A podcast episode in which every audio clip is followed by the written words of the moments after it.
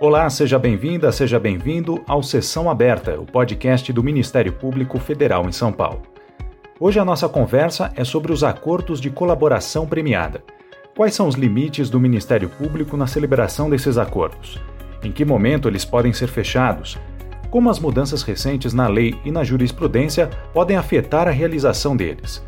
Enfim, a gente vai entender melhor como funciona a colaboração premiada conversando com o Procurador da República João Paulo Lordelo. Ele atua no MPF em Guarulhos, na Grande São Paulo.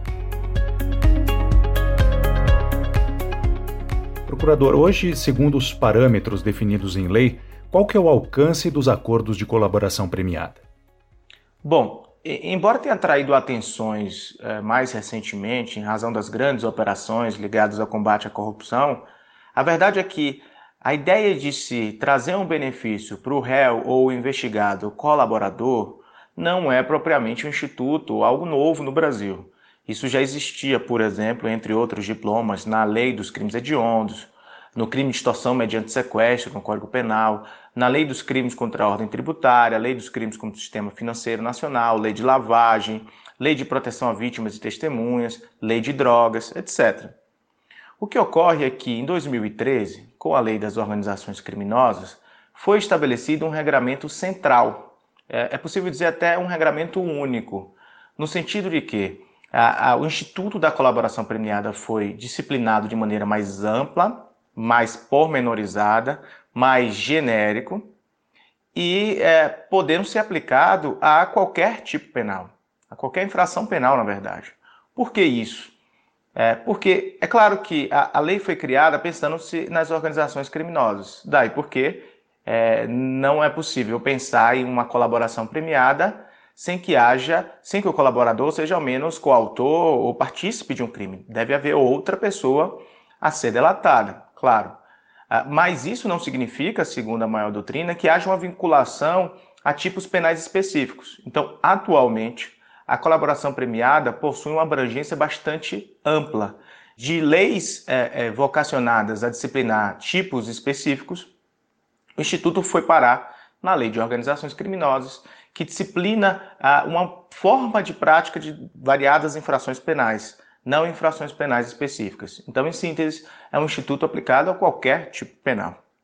E quais são os limites do Ministério Público na celebração dos acordos de colaboração premiada? Até onde o MP pode ir, por exemplo, é, na definição dos benefícios aos colaboradores?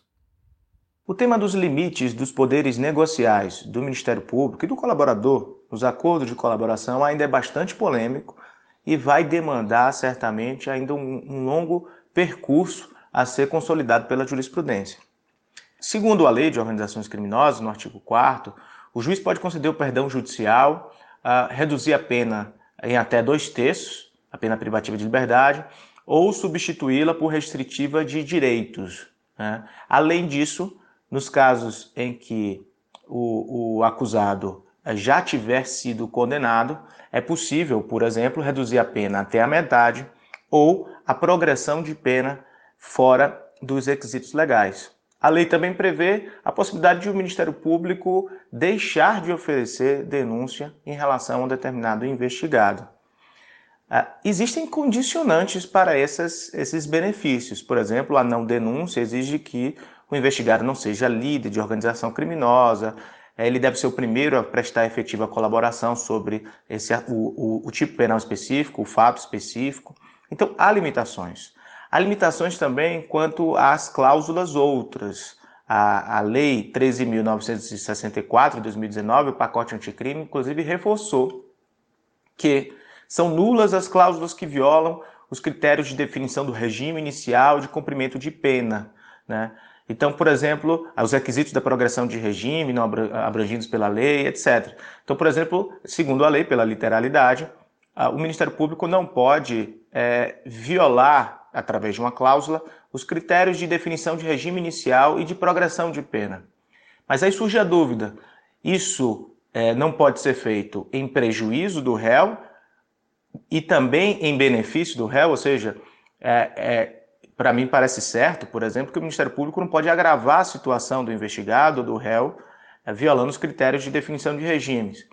Mas será possível uh, estabelecer um regime mais brando em razão da efetiva colaboração do réu? Quer dizer, essa, essa disposição ao limitar o poder de negociação, ela foi criada com o objetivo de limitar o poder persecutório uh, ou não? Ela, ela de fato veda qualquer tipo de violação ao regime, de descompasso com o regime legal. Então, essa é uma discussão que vai ter que ser é, definida pela jurisprudência. Ah, me parece que não há prejuízo algum em que o Ministério Público pactue com a parte um benefício mais, algo mais benéfico, um critério de regime inicial de progressão mais benéfico, porque o objetivo da legislação penal e processual penal, entre outros, mas o, talvez o mais primordial seja limitar o poder punitivo. Então, a, sendo ofertado um benefício, não me parece que haja problema. Há discussões também sobre se o Ministério Público fixa efetivamente a pena em um acordo de colaboração ou se não. E a interpretação que tem sido adotada mais hoje em dia é de que a, a pactuação ela se limita a estabelecer um limite à, à sanção penal. Então não é que o Ministério Público fixe, fixe uma, uma pena específica, mas sim que é estabelecido de maneira uh, consensual uma limitação à sanção penal. Pode ser, por exemplo, que o juiz estabeleça uma pena mais baixa do que aquela que foi pactuada pelo Ministério Público com a parte. Mas aquilo que foi pactuado deve ser observado como limite. E lembrando que o juiz é um aplicador de regras válidas. Sendo homologado o acordo, essa previsão fica uh, vinculada, deve ser considerada vinculada a todo o judiciário que vem atuar com os fatos objeto da colaboração. Essa parece ser, esse parece ser o posicionamento mais razoável. Uhum. Existe um momento processual adequado para a celebração desses acordos? É, por exemplo, só pode ser antes do oferecimento da denúncia, ou pode também em fases mais avançadas do processo? É, e aí, se houver essa possibilidade de ser fechado em diferentes etapas, como ficam os benefícios negociados? Não existe propriamente um limite temporal para a celebração de acordos de colaboração premiada em geral. Até mesmo uma pessoa que já foi condenada, até mesmo após o trânsito julgado, é possível sim é, realizar um acordo de colaboração que vai impactar na pena efetivamente aplicada. De fato, é possível. Contudo, a legislação estabelece algumas diferenças. Primeiramente, se a colaboração for posterior à sentença, a pena pode ser reduzida até a metade, não mais dois terços, e será ou será admitida a progressão de regime, ainda que ausentes os requisitos objetivos. Então há um regime específico. Além disso, no caso de não denúncia, o benefício de não denúncia ofertado pelo Ministério Público, esse benefício somente pode ser ofertado se o colaborador for o primeiro a prestar efetiva colaboração. Então, há, uma, há dessa forma, consequentemente, uma, um impacto aqui do elemento temporal, porque se outra pessoa já tiver prestado, não será possível ofertar esse benefício. Nada impede, porém, que a, o, a colaboração seja realizada em outro momento com benefícios outros. É, é claro que quanto mais tempo demorar para que um colaborador efetivamente celebre o acordo com o Ministério Público, é, há um impacto natural da relevância e da utilidade das suas provas, pois quanto mais o tempo passa, mais a autoridade policial e o Ministério Público têm chances de já obter os elementos que o colaborador viria a entregar. Então, pode ser que, ao esperar passar muito tempo, o colaborador perca a chance de a, a sua cooperação ser efetiva. E aí não haverá benefícios a ele. Desde 2018, a Polícia Federal está autorizada a celebrar acordos de colaboração premiada por força de uma decisão do STF. Qual é a sua análise sobre essa competência ter sido é, franqueada também à PF? É, o fato de o um Ministério Público não ser hoje a única instituição reconhecida para a celebração dos acordos traz algum risco para a efetividade da persecução penal? A possibilidade de delegados de polícia é, ofertarem, celebrarem com investigados acordos de colaboração premiada foi objeto de uma ação de inconstitucionalidade, ADI 5508. E, por maioria de votos, os ministros do Supremo Tribunal Federal entenderam que é possível sim que as autoridades policiais celebrem acordo de colaboração premiada. É, Na minha visão, esse tipo de, de legitimação ela pode apresentar algumas consequências negativas. Primeiro, é uma espécie de forum shopping. O que é isso? O colaborador pode tentar celebrar acordo com o Ministério Público e com a polícia ao mesmo tempo e optar por fazê-lo com quem oferte o melhor benefício. Então, há uma disfuncionalidade quando se reconhecem múltiplos foros, múltiplos ambientes para a celebração de um acordo. Porque ah, isso coloca o colaborador numa posição de vantagem, quando, na verdade, um instituto foi criado ah, uma, baseado na ideia da economia comportamental para que o colaborador eh, tenha um incentivo direto à colaboração e um incentivo autônomo, um incentivo uh, que não crie para ele simplesmente uma possibilidade de escolha de uma de foros específicos ou benefícios específicos, mas sim que pactue dentro de um devido processo negocial com uma única instituição. Né? Essa, esse fórum shopping cria um, um ambiente de barganha em favor do colaborador que me parece que não é saudável, não é interessante para a persecução penal. Uh, além disso, Uh, os ministros discutiram muito na ocasião, isso precisa ser rediscutido porque não há uma certeza muito grande a respeito dos limites dos acordos firmados com delegados de polícia. Por quê? Porque a autoridade policial não é titular da ação penal. Então isso, e aí já parece bastante claro que o STF já, pelo menos em relação a isso, já deixou assentado que os delegados de polícia não podem fixar penas, não podem, por exemplo, ofertar o benefício de não denúncia, porque haveria uma invasão na atribuição do Ministério Público Federal quanto à não denúncia. Em relação à fixação de pena, esse é um tema alheio às atividades policiais. Então, os acordos de colaboração celebrados é, por delegados de polícia tendem a ser mais genéricos e com conteúdo de promessa, ficando a cargo do juiz a aplicação do benefício de forma específica. Houve também uma discussão sobre se a, o parecer do Ministério Público seria vinculante ou não. O STF entendeu que, em todo o acordo celebrado com a polícia, o Ministério Público deve ser chamado a se manifestar. Alguns ministros, como o ministro Edson Fachin, a ministra Rosa Weber, o ministro Fux, entenderam que a manifestação do Ministério Público deve ser definitiva e vinculante. O ministro Toffoli entendeu que não. Outros ministros entenderam que ficaria a cargo do juiz essa decisão. Então, é, o fato é que o que há de certo é que o, o, o Supremo Tribunal Federal compreendeu possível a celebração do acordo de colaboração premiada pela polícia, com limitações no que diz respeito à sua eficácia, no que diz respeito ao seu objeto. Uhum. O chamado pacote anticrime trouxe algumas mudanças sobre o Instituto da Colaboração Premiada e uma delas se refere ao processo de homologação desses acordos. Qual é a sua avaliação sobre essas mudanças? Bom, é, no que diz respeito à colaboração premiada, o pacote anticrime, a Lei 13.964 de 2019, gerou algumas modificações, algumas positivas e outras negativas, na minha visão. Quanto à homologação, acho que as mudanças foram mais positivas até, porque é, foi, por exemplo, estabelecido de maneira clara o que o juiz deve analisar por ocasião da homologação, e é a regularidade, a legalidade do acordo, a adequação dos benefícios pactuados àqueles previstos na lei de organização criminosa. Então, há uma previsão específica dizendo que os benefícios podem ser pactuados. Foram estabelecidas algumas hipóteses de nulidade, que merecem interpretação uh, pela jurisprudência. Uh, o juiz também tem que observar a adequação dos resultados da colaboração aos resultados mínimos estabelecidos pela lei voluntariedade na manifestação de vontade, é, especificamente, especialmente né, nos casos em que o colaborador está ou esteve sob medidas cautelares. Então, houve uma disciplina mais ampla, mais é, pormenorizada a respeito do procedimento de homologação. Eu acho que nesse aspecto é algo positivo.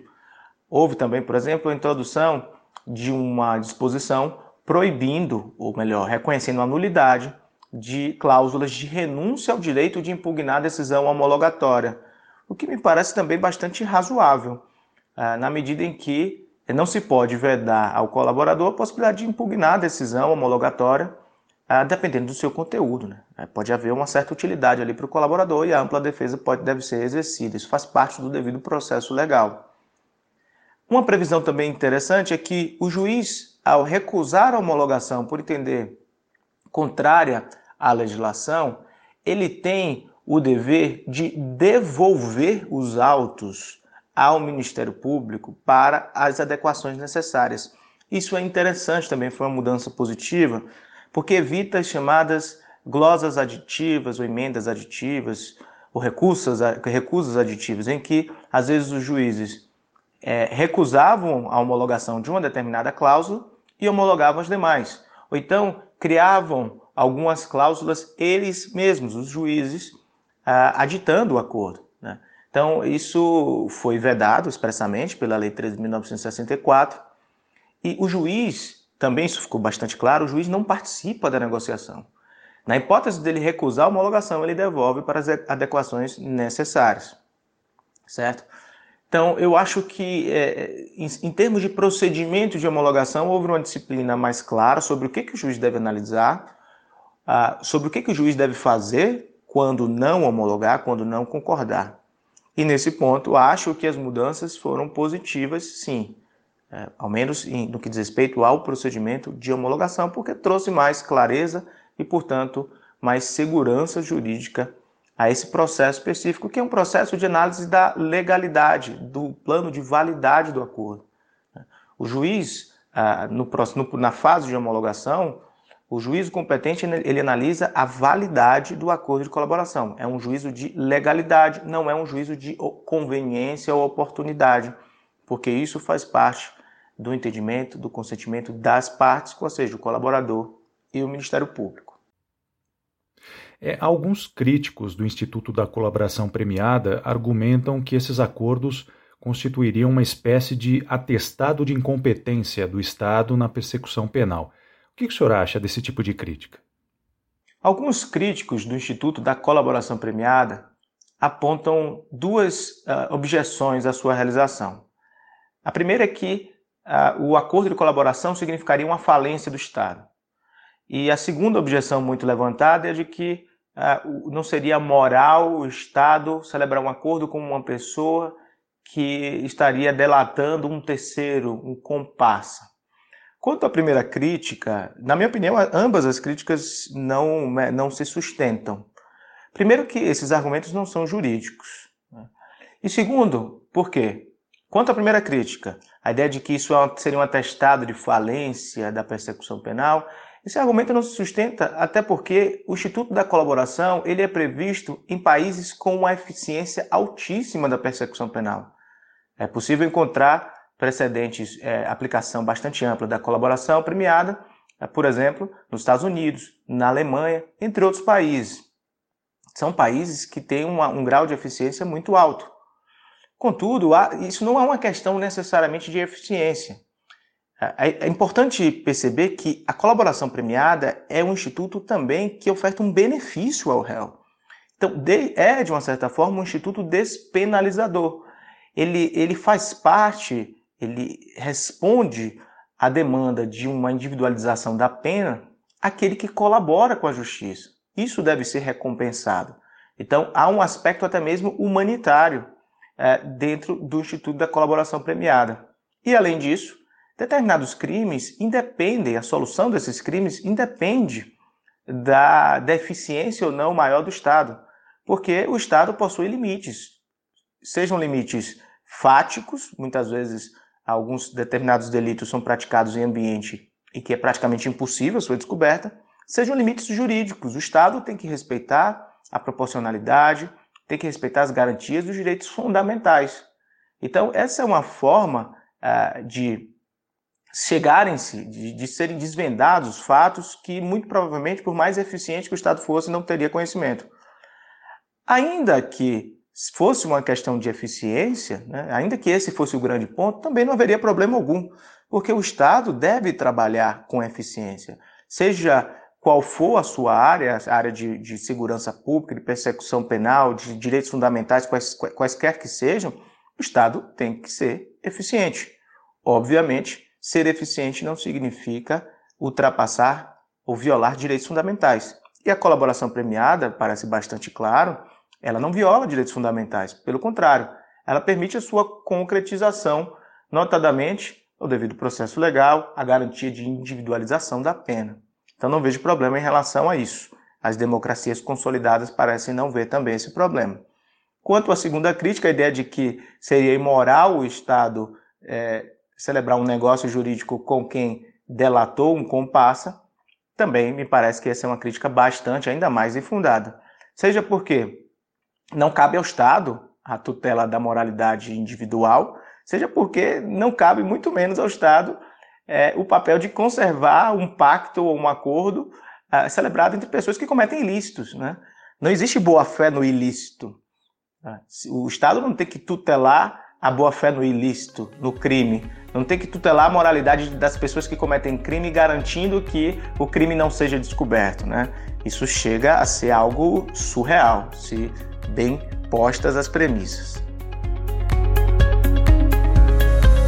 Essa foi a nossa conversa com o Procurador da República João Paulo Lordelo. E nós estamos chegando ao fim dessa edição do Sessão Aberta, um podcast produzido pela Assessoria de Comunicação da Procuradoria da República em São Paulo. Muito obrigado pela sua companhia e até a próxima edição.